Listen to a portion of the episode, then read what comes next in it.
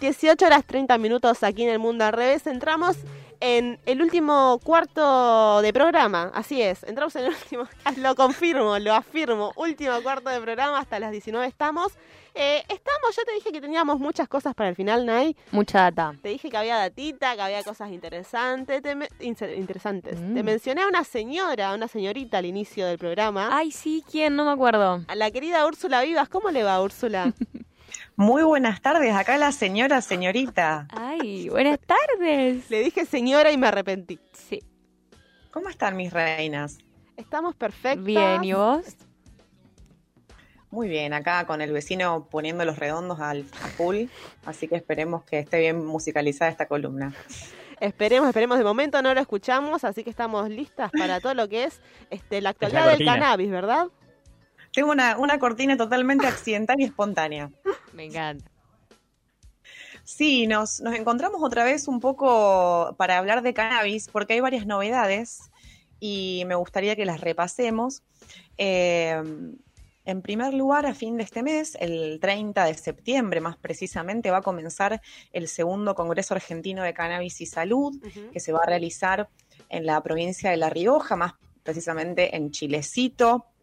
Eh, no es para nada casual que se realice en esta provincia, pues eh, La Rioja tiene uno de los proyectos de cultivo eh, a gran escala más grandes del país, un proyecto que implica el cultivo de 5.000 plantas indoor y 5.000 outdoor, o sea, imagínense las dimensiones Una bocha. este proyecto. Exactamente, y un poco esta, este horizonte, digamos, es lo que propicia que el Congreso se haga ahí. Eh, para que nos cuente un poco cómo surge esta idea, hablamos con el doctor Darío Andrinolo, él es licenciado en biología, es vicedirector del Centro de Investigaciones en Medio Ambiente, es también investigador del CONICET y es uno de los integrantes del comité organizador de este Congreso. Vamos a escuchar un poquito qué nos dijo sobre cómo se gestó este segundo Congreso. rodeando esa iniciativa provincial con Canamérica, que es una organización de profesionales dedicados al cannabis toda Latinoamérica, y la Cátedra de Cannabis y Salud de la Universidad de La Plata, conformamos, digamos, este evento, que es a la vez un tercer encuentro canamericano y un segundo Congreso Argentino de Cannabis. Ahí nos estaba contando entonces el doctor Darío Andrinolo quiénes son los organizadores, cómo se gesta este segundo congreso. Hubo ya otro, otro congreso eh, en el 2017. Darío me contaba que este fue un congreso mucho más político, mucho más confrontativo. Fue en el 2017, hubo alrededor de 2.500 personas, bastante, ¿no? Sí, eh, sí, sí. para un congreso ¿no? Eh, de cannabis y en 2017 en un marco completamente distinto a eh, la, la situación que estamos viendo hoy con el cannabis, donde estamos a la luz de muchísimos avances. De hecho, si recordamos un poco en retrospectiva, cuando se presentó el proyecto de ley de cannabis, eh, de la industria del cannabis medicinal y el cáñamo industrial, que está esperando a ser eh, debatida en la Cámara de Diputados, ya tuvo media sanción en el Senado en el mes de julio. Eh, cuando se anunció esta ley, los gobernadores eh, un poco pisaron el acelerador. Uno de ellos fue el gobernador de La Rioja, Ricardo Quintela, que ya tenía un interés muy particular en desarrollar esta industria. Hay otras provincias también que están desarrollando proyectos, pero antes de ir a eso, eh, vamos a escuchar el segundo eh, audio de Darío Andrinolos que nos sigue contando sobre eh, un poco las motivaciones de este congreso y qué se espera. Años salir de una prohibición absoluta y completa de que estaba prohibido hablar de cannabis, de, de la persecución a la gente, la no comprensión del tema, a el día de la fecha donde en este congreso se van a mostrar más de 50 presentaciones científicas de los grupos de ciencia en ciencia de nuestro país, del norte a sur, de Chile, de México, de Guatemala, de Panamá, de Uruguay. Ahí nos contaba un poco la presencia latinoamericana que va a haber. Muy interesante ese punto. ¿Cómo, sí, absolutamente. ¿Y cómo ha avanzado, digamos, el avance en tanto a investigaciones, ¿no? En este lapso que vos decías. Totalmente. De hecho, este congreso tiene un corte claramente más académico y científico que este que mencionaba del 2017. Eh, las áreas que va a abordar el congreso son la- el área académica científica, médica y de salud, la regulación de acceso y derechos, las organizaciones de la sociedad civil y la producción, innovación y los nuevos mercados que se abren. O sea, claramente hay un panorama muy amplio que se está abriendo con esta nueva legislación. Em, pero bueno, también hay una contracara de esto, em, de, esta, de esta reunión en La Rioja que va a ser un poco la meca de lo que es la industria del cannabis, las organizaciones sociales que vienen interviniendo hace muchísimo y que van a reclamar su lugar también a esos espacios, eh, la importancia política que el gobierno le está dando, sin ir más lejos, va a abrir el Congreso Matías Culfas, el ministro de la Producción, la ministra de Salud Carla Bisotti y el propio gobernador de La Rioja, Ricardo Quintela. Además, bueno, esto que mencionaba Andrinolo sobre presencia de distintos referentes del cannabis a nivel latinoamericano para también plantear un mapa en ese sentido. Eh, pero decíamos, hay un, hay un contraste con esto que se expresó un poco el viernes pasado, el 17 de septiembre, de las personas que están presas por plantar, por, cultivar, mientras se están dando todos estos avances en el plano productivo y el cannabis medicinal, ¿no? La industria del cannabis, eh, perdón, en las terapéuticas de cannabis medicinal vienen avanzando, es un, sector que viene progresivamente avanzando desde la sanción de la ley 27350 eh, en 2017, como decía Andrinolo en el audio. Sin embargo, las políticas de derechos humanos que tienen que ver con un cambio en la ley de drogas todavía no cambiaron y se está ahora promoviendo una ley industrial. Entonces, un poco lo que reclaman eh, personas que todavía están privadas de su libertad eh, y que hicieron un acto en la Plaza de los Dos Congresos el viernes pasado, es que se dé una respuesta a este problema que es eh, el autocultivo sin ningún tipo de penalización, en tanto obviamente no sea para fines eh, espurios, por así decirlo, ¿no? Eh, que, la ley de drogas tampoco se dedica a perseguir esos delitos, ¿no? Se dedica a perseguir a los pequeños usuarios y, pequeños cultivadores. Em, y bueno, hablamos con Denise Morusi, ella es, em, junto a su hija, estuvieron presas, privadas de su libertad por una causa que se les abre en 2019, son de de la provincia de Buenos Aires en el 2019 por un allanamiento por un supuesto fraude con tarjetas de crédito, mm. le caen a la casa, la, Dirección de Investigaciones de la Policía de Vicente López le hace un allanamiento y le montan una causa por la cual ella estuvo privada de su libertad junto a su hija, la separaron en distintos momentos, una situación muy traumática, estuvieron eh, presas em, más de dos años y afortunadamente hace unas, hace unas semanas, dos semanas, le otorgaron la libertad transitoria asistida. Así que con esa buena noticia, igual juntó fuerzas y juntaron fuerzas con los presos y presas para hacer sus reclamos frente al Congreso y esto es lo que nos decía Denise.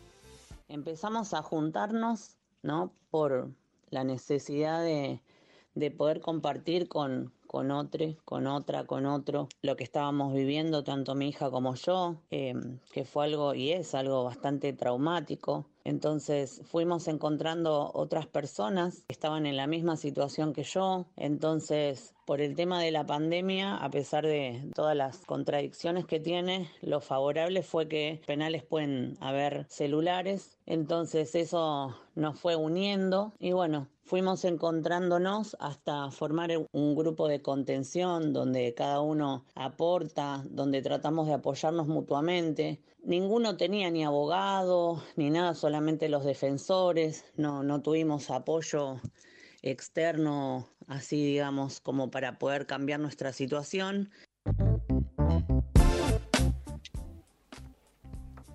Bueno, pinta de cuerpo entero la situación de muchas personas, lo que refleja ahí Denise, no solo por su historia personal, que les invito a quienes les interese a que googleen de, eh, Denise Morusi y Luciana Esteche y vean toda la campaña que se montó eh, contra ellas.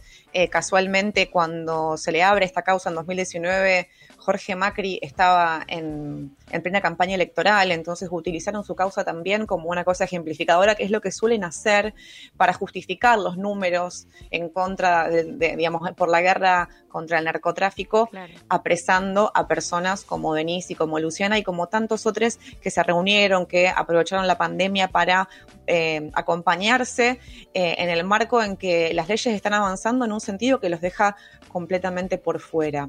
Estaría este bueno que se, sí, perdón Ursi, que se avance también en estas cuestiones que vos decís, porque evidentemente pese eh, a los avances en investigación y en estos intentos de nuevas reglamentaciones, siguen sucediendo estas cuestiones. Exactamente, y hay una gran hipocresía también, ¿no? Un poco lo que hablábamos en la última columna, analizando el discurso del presidente, donde este, se penaliza a pequeños usuarios y pe pequeños consumidores con, una, con un precepto moral y un paradigma abstencionista y prohibicionista del cual podemos hablar en el futuro también, porque ahí hay mucho para decir, eh, pero no, y bueno, y ahora está otorgando derechos por otros lados y no... Eh, no otorga un derecho democrático básico como es el poder decidir sobre nuestro propio cuerpo y no criminalizar eh, a las personas que cultivan. Eh, lo que me decía Denise es se está discutiendo una ley que apunta a la comercialización masiva de los derivados de la cannabis y mientras quienes estamos presos porque nos encontraron un par de plantas, seguimos con causas, seguimos sufriendo todas las consecuencias que estar preso, que claramente repercute sobre la salud y en la pandemia repercutió muchísimo más. Entonces también estar en prisión es una cuestión de, salud pública también, ¿no? O sea, porque cuando hablamos de cannabis medicinal se hace esta distinción, ¿no? Como, no, bueno, es para la salud. Y la gente presa... Eh, que está presa porque tenía tres plantas, ¿eso no, no, no les parece que también es una cuestión de salud? A Denise y a Luciana cuando las detuvieron, las separaron, las llevaron a una comisaría distinta cada una. Luciana todavía era menor. Eh, realmente se viven situaciones muy, muy fuertes y traumáticas. Entonces, bueno, lo que estaban reclamando es este, una modificación en, la ley de drogas en última instancia, ¿no? Que se deje de penalizar y de meter preso y presas y preses eh, a gente y a usuarios y a cultivadores. Eh, esta es una cuestión que, si bien atraviesa el movimiento canábico, no sabemos hasta qué nivel va a estar presente en el Congreso argentino de cannabis. Eh, si bien va a haber paneles donde se va a discutir eh, la regulación, las nuevas normativas, las nuevas legislaciones, como decíamos, a nivel latinoamericano y a lo largo y a lo ancho de nuestro país, porque va a haber gente de todo el país. Pero bueno, eh, vamos a ver hasta a, qué nivel esta discusión se hace presente. Y hay otra discusión también que no se sabe cuán presente se va a hacer, pero que eh, conociendo a, las organizaciones civiles que van a ser parte, eh, también se va a dar este debate sobre, bueno, estamos abriendo el mercado a la ley con la ley industrial, pero hay organizaciones asociaciones civiles que vienen acumulando conocimiento, cultivando la legalidad, em, que tienen la posibilidad de conformarse como cooperativas y que van a tener enfrente a grandes empresarios que están viendo un negocio muy fuerte. Algunos datitos para, para terminar es que eh, lo que eh, digamos, hay mucha expectativa con esta ley porque se, supone que va a crear más de 10.000 puestos de trabajo, según lo dijo el propio eh, ministro Culfas. Eh, ya tuvo media sanción en el Senado, como decíamos, y hay proyectos de cultivo muy fuertes en La Rioja, que es donde va a ser el Congreso, en San Juan, en Jujuy, en Salta, en Chubut, y este proyecto de cannabis estuvo un poquito dormido porque fueron las pasos y porque se iba a demorar un poco que se, la discusión en, diputados, pero es uno de los proyectos a los que el oficialismo apunta para retomar de alguna forma la agenda económica y productiva en el marco de la crisis que venimos presenciando y contando también aquí en el mundo al revés. Eh, lo pidió el mismo Alberto Fernández con otra serie de medidas y de propuestas legislativas como la ley de hidrocarburos, como la ley de movilidad sustentable, muy contradictorio todo, ¿no? Eh, como la ley de, mm, que, promueve, que promueve la industria automotriz eh, y la ley de cannabis, eh, de la industria del cannabis medicinal y el cáñamo industrial. Ahí hay muchas fichas puestas, así que bueno, a la vuelta del Congreso veremos, veremos cómo, qué, qué lectura podemos hacer a la vuelta. Ursi, te hago una última preguntita para recordar. ¿Cuándo se hace este Congreso? El Congreso se va a hacer desde el 30 de septiembre, perdón, eh, sí, 30 de septiembre al 2 de octubre en Chilecito, La Rioja. Quienes quieran comprar entradas y no puedan viajar, va a haber salas virtuales, va a haber mesas virtuales y se pueden comprar entradas para poder eh, participar de las conferencias que sean virtuales. Em, y bueno, lo, dejo ahí, pero bueno, este programa hablamos mucho de Aníbal Fernández y también ahí hay algo para decir porque, bueno, Aníbal Fernández es muy contradictorio, ¿no? Tenemos todo este prontuario que mencionaba muy bien el turco Jalil en la entrevista, pero además, eh, contradictoriamente, es como el ministro Berni, inclusive, eh, otro funcionario que individualmente opina que hay que reformar la ley de drogas, que en el 2008 promovió una discusión eh, pública sobre despenalizar, quedó bastante trunco eso claramente, pero, digamos, otro funcionario que supuestamente tiene una perspectiva de, no penalizar a usuarios y cultivadores, pero veremos eh, qué hacen la función pública, ¿no? Todavía esta dicotomía eh, sigue vigente, así que bueno, eso es un poco lo que quería traer hoy para, para esta ocasión. En el Congreso vamos a tener eh, información de primera mano, tengo entendido, ¿no? Tal cual, eh, voy a viajar al Congreso, así que obviamente vendremos con, mucha data, esperemos eh, para, bueno, para contarla acá también, ¿no? Aquí estaremos, sí, para escucharte, claramente. Sí, por supuesto. Hasta ahí las actualizaciones, la, la, nueva actualización, esta que hacemos cada tanto, que hace la querida Úrsula Vivas, quien en la próxima actualización sobre el mundo de la cannabis eh, nos traerá información de primera mano.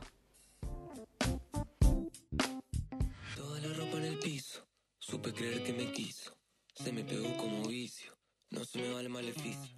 Todo su brillo en la cama, todos los fines de semana. El hechizo...